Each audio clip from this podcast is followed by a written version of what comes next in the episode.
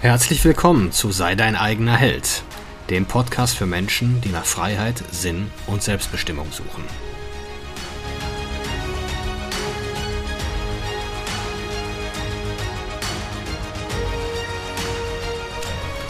Mein Name ist Marcel Manten, ich bin Familienvater und Unternehmer und in diesem Podcast möchte ich die Erkenntnisse und Lektionen mit euch teilen, die mich das Leben auf meinem Weg bisher gelehrt hat.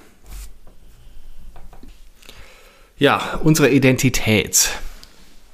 Ja, was ist das? Also zunächst, wenn wir jetzt Leuten begegnen, dann stellen wir uns vor mit unserem Vornamen, sagen vielleicht noch unser Alter, wo wir herkommen, ja, und noch vielleicht unseren Familienstand, ledig, Kinder, Familie und so weiter. Und das ist ja erstmal schon, das gibt dem anderen ja schon mal so eine, ja, so eine kleine Idee, wer wir sind. Und das ist ja auch das, was wir relativ gefahrlos dann preisgeben, wenn wir andere, andere Menschen kennenlernen. So, und alles weitere ergibt sich dann ja im weiteren Gespräch. Aber äh, es bleibt ja dann so bei, bei Geschichten und bei Etiketten und Labels, die wir zu haben glauben. Eigenschaften und ja, Gewohnheiten vielleicht noch. Ja, daraus setzt sich im Wesentlichen zusammen. Aber woher kommen die? Also relativ früh schon bekommen wir ja diese Labels und diese Etiketten verpasst. Von unseren Eltern, von unserem Umfeld, die ja immer wieder anfangen mit Sätzen wie du kannst, du bist, du kannst einfach nicht und du bist einfach nicht, nicht ordentlich, nicht pünktlich und, und, und.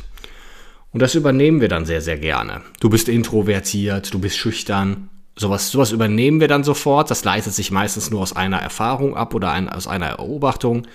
Daraus entsteht dann dieser Satz, dieses Label und wir übernehmen es nur allzu gerne und wiederholen es auch, äh, verhalten uns auch entsprechend und dementsprechend ähm, verfestigt sich dann ja, diese Eigenschaft und dieser Glaubenssatz und am Ende dieses Verhalten. Ja, das machen die Leute, meinen das nicht mal böse, aber die Leute wollen halt irgendwie andere Menschen einordnen, kategorisieren und auch berechenbar machen. Dabei muss es ja, oder in den meisten Fällen stimmt es ja noch nicht mal. Mir wurde immer erzählt, ich sei schlecht in Mathe. Dabei sagt meine Frau mir immer, dass ich wahnsinnig schnell im Kopf rechnen bin. Ich bin tatsächlich nicht gut in Geometrie und alles, was dann, was dann danach kommt, wenn es abstrakt wird. Aber so im Prozentrechnen und so weiter, da bin ich recht fix. Ja, und da ist auch immer die Frage, ist ja nicht immer, bin ich darin gut oder nicht, oder kann ich das oder nicht, sondern wie gut und zu welchem Grad kann ich das. Also immer, äh, wir neigen ja immer dazu, alles so in binäre ähm, Antworten und Fragen einzuteilen. Ja oder nein, aber schwarz oder weiß. So einfach ist es aber halt oft nicht. Ja, und dazu kommt ja noch, dass sich die Gesellschaft ja im Grunde ja, ist natürlich der, das Mittelding aus, aus den Individuen. Und wir als Einzelne fragen uns ja später immer, ist unsere Lebensweise die richtige? Und das war ja, sag ich mal, in den, so, wo ich so groß geworden bin, in den 80er, 90ern, wo ja, sag ich mal, so dieses bürgerliche, proletarische Milieu, ne, ist proletarisch gar nicht abwertend gemeint, aber dann halt so dieses ja, dieses normale gesellschaftliche Umfeld, wo es dann halt so gewisse Normen gab. Ne? Dieses Einfamilienhaus, ne? Scheidung war damals noch nicht so verbreitet. Ähm, äh, man, ja, und man hat dann halt seine, in den 80ern noch drei Fernsehsender gehabt, dann kam RTL irgendwann dazu und die Leute haben samstags ihr Auto gewaschen. Ja, ihr kennt das, ne? Das typische, das typische Bild vom deutschen Michel halt. So, und wir sind jetzt aber auch drauf programmiert als Menschen, dass wir uns ständig hinterfragen, ist meine Art zu leben die richtige? Denn zu Jäger- und Sammlerzeiten gab es ja auch eine Kultur in so einem Verband, in so einem Stamm, und da wollte man nicht rausfallen. Man wollte dazugehören, denn der Ausschluss aus dem Stamm war so ziemlich das Schlimmste, was einem passieren konnte damals, weil man eigentlich als Einzelner kaum an proteinreiche Nahrung kam. Also man musste schon im Verband jagen, um irgendwie ja, ein Wildschwein zu erledigen, äh, zu erlegen. Und äh, das haben wir heute immer noch. Also wir fragen uns immer, ist meine Art zu leben richtig? Wird die von den anderen so akzeptiert? Aber es gibt ja halt diesen Stamm nicht mehr, sondern die Gesellschaft ist riesen, riesengroß und wir werden es nie allen recht machen können. Und das ist die große Krux dabei, es allen recht machen zu wollen, aber es ja am Ende doch nicht zu können. Und ja, also die, jetzt haben sich aber durch die sozialen Medien immer mehr verschiedene Lebensweisen rausgebildet, beziehungsweise Leute oder Menschen mit anderen Ansätzen und anderen Ansichten fällt es leichter, sich zusammenzufinden und ja, dann auch eine Gruppe zu bilden, einen Stamm zu bilden, in dem sie sich austauschen können.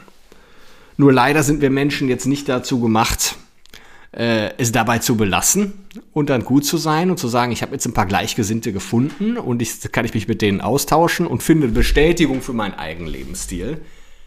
Nein, Menschen fangen dann an zu missionieren, fangen dann an anderen zu erzählen, lebt doch bitte genauso wie wir äh, wir haben jetzt ein Tiny House und leben vegan und äh, das ist die richtige Art zu leben. Wieder andere sagen, ihr müsst Millionen machen und so weiter und das ist die richtige Art zu leben. Und das hauen sich die Menschen eigentlich permanent um die Ohren. Ne? Die anderen sind Nachhaltigkeitsfanatiker und wollen dann wiederum anderen Menschen zu erzäh erzählen, wie sie zu leben haben. Ich fand jetzt ein und immer diese Angst, nicht dazuzugehören oder das Falsche zu tun, ist immer eigentlich immer so der, der Motivator. Umso mehr Menschen dann für den eigenen Stamm gewonnen werden, desto mehr findet man Bestätigung darin, dass die eigene Lebensweise die richtige ist. Ich meine, ich habe selbst mal ein veganes Experiment gemacht, das ging so zehn Monate bis ein Jahr. Und ich war genauso. Also es war, ich musste auch wirklich jedem erzählen, wie toll das ist. Und ich muss ehrlich sagen, es war nicht toll. Also ich hab, bin da so ein Typen, auf YouTube gefolgt, der ähm, 20 bis 30 Bananen jeden Tag äh, aß und den ganzen Tag Rennrad fuhr in Australien. Und ich fand diesen Lifestyle, das war der auch extrem schlank, aber das war bei ihm auch sehr genetisch bedingt. Und äh, ich fand diesen Lifestyle extrem cool. Und äh, fühlte mich aber nicht so wie der, obwohl ich das, ja, außer mit dem Rennradfahren, so ähnlich gehandhabt habe. Hab mir mal ungefähr ein Jahr lang erzählt, dass es ziemlich toll wäre. Und äh, ja, war es nicht. Also das ist nur so am Rande. Also da ist eigentlich niemand vorgefeit, wenn man sich dem mal nicht bewusst wird oder wenn man das nötige Wissen dazu nicht erwirbt. Ja, und äh, ja, diese, diese Impfdebatte schon, die fand ich natürlich sehr, sehr spannend. Ähm, jetzt gab es ja eine relativ hohe mehr, also hohe Anzahl an Menschen, die nicht geimpft waren. Also ich glaube so 10 bis 12 Millionen. Und da haben sich die Menschen natürlich sehr getriggert gefühlt, die sich geimpft haben. Schatz dabei zu belassen. Ne? Die hätten ja sagen können, okay, ich bin geimpft, ich bin geschützt und deswegen ist jetzt alles gut. Nein, man muss dann die Leute anprangern, die sich nicht impfen lassen und muss die dann beschimpfen. Dahinter steckt natürlich die Angst, dass es nachher, jetzt mal ich will jetzt nichts beschwören, also jetzt bitte nicht falsch verstehen, mal angenommen, es stellt sich in zwei, drei Jahren heraus, dass es doch Nebenwirkungen gibt. Ähm, schwerwiegendere. Also Nebenwirkungen der Impfung. Und dann gibt es jetzt 10 bis 12 Millionen Menschen in Deutschland, die diese Nebenwirkungen nicht haben, weil sie sich nicht haben impfen lassen und deswegen richtig liegen. Also die Angst davor, falsch zu liegen, weil Fehler früher in der, in der Jäger- und Sammlerzeit äh, gleich dem Tod waren, den Tod bedeuteten. Und jetzt gibt es dann, angenommen, es gibt dann 10 bis 12 Millionen Menschen, die richtig liegen und 68, die falsch liegen.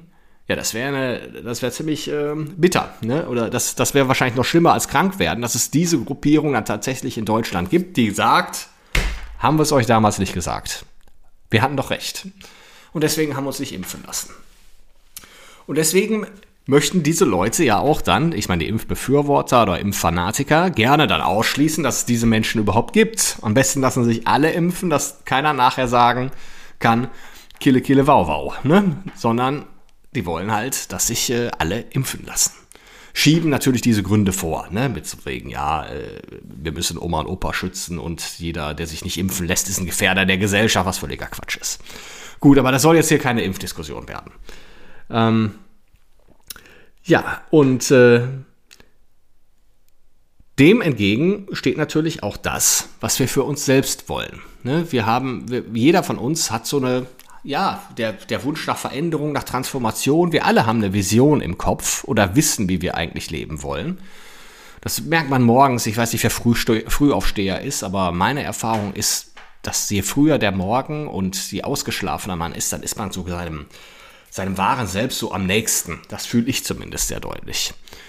Und ähm, da bekommt ihr auch, oder bekomme ich eigentlich auch regelmäßig so mein, meine Ideen oder meinen, ja, da finde ich meinen Kompass, wo ich mit meinem Leben hin will. Da finde ich eigentlich einen sehr, sehr guten Zugang zu mir selbst und äh, kann das dann auch sehr gut artikulieren. Aber das hat natürlich, das bewirkt immer Veränderung und Veränderung bewirkt immer Spannung. Also ich gebe mal so ein einfaches Beispiel. Es gibt jetzt nicht diesen großen Stamm oder es gibt jetzt nicht dieses, diese große Gruppe aus, aus Impfen und Nicht-Impfen und, und, und, sondern wir alle sind in verschiedenen kleinen Gruppierungen.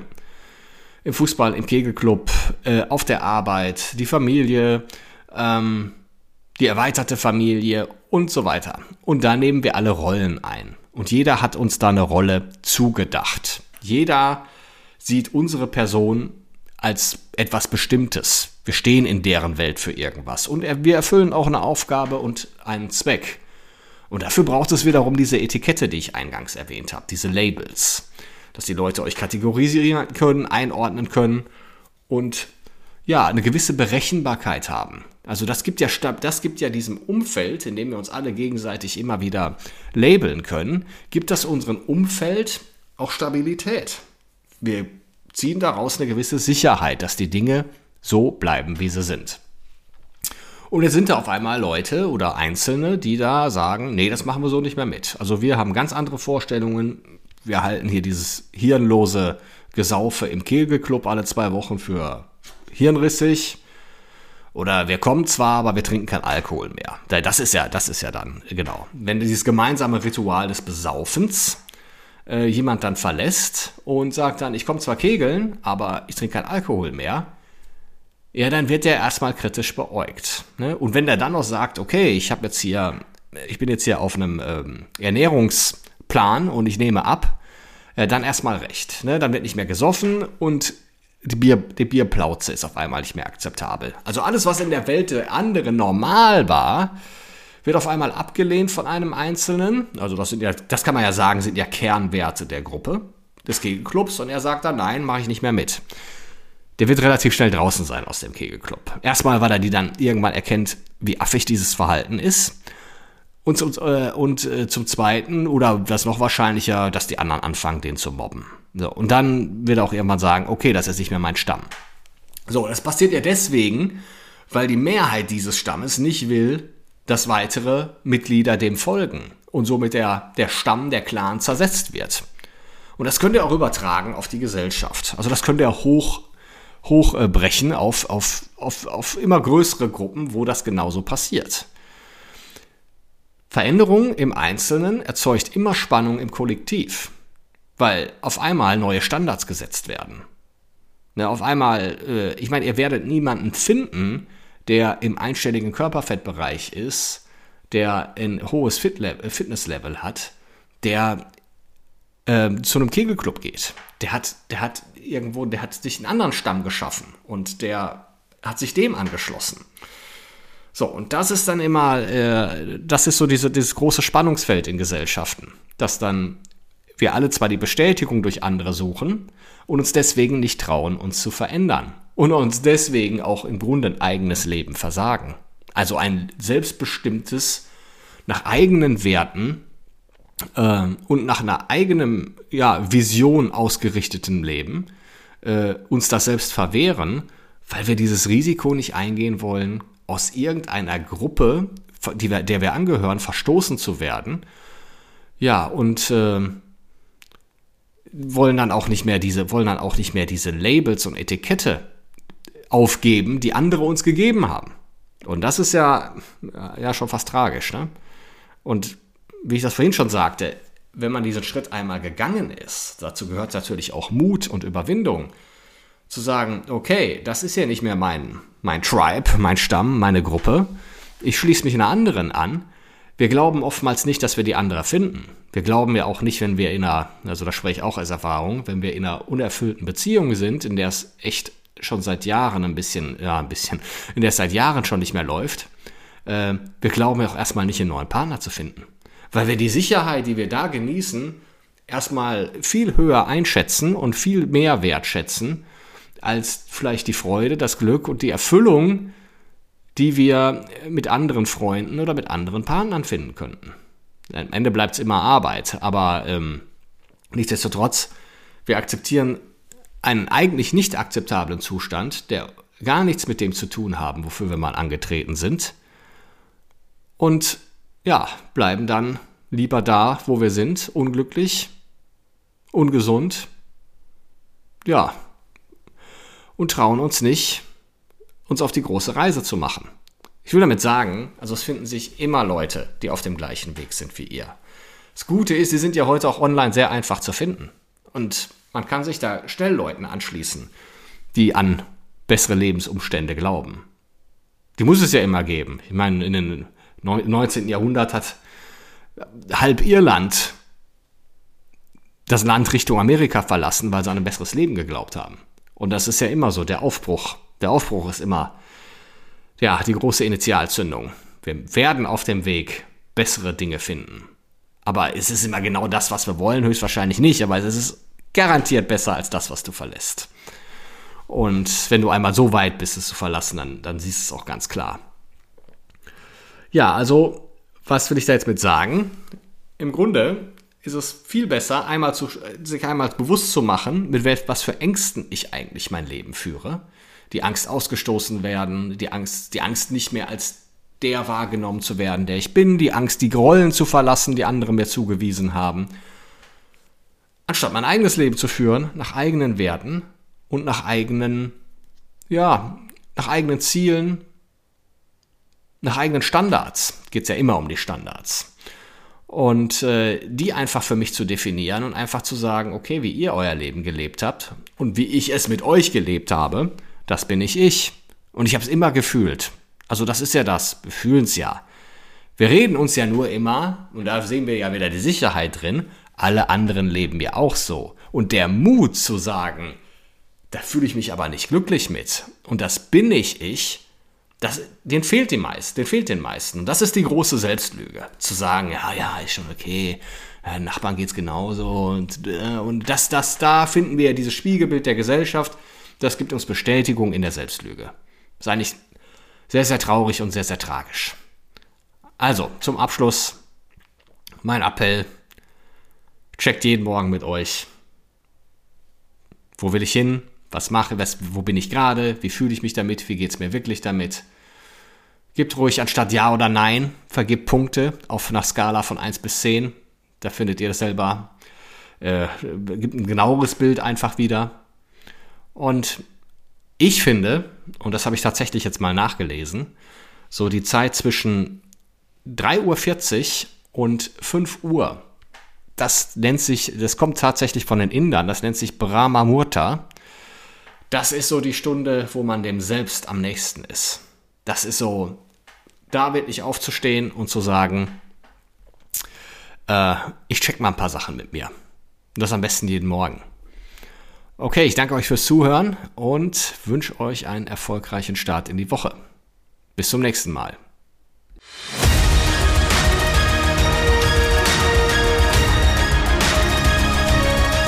Ich danke euch fürs Zuhören. Würde mich freuen, wenn ihr den Podcast abonniert und beim nächsten Mal wieder zuhört. Empfehlt ihn auch gerne weiter. Bis dahin, ich freue mich.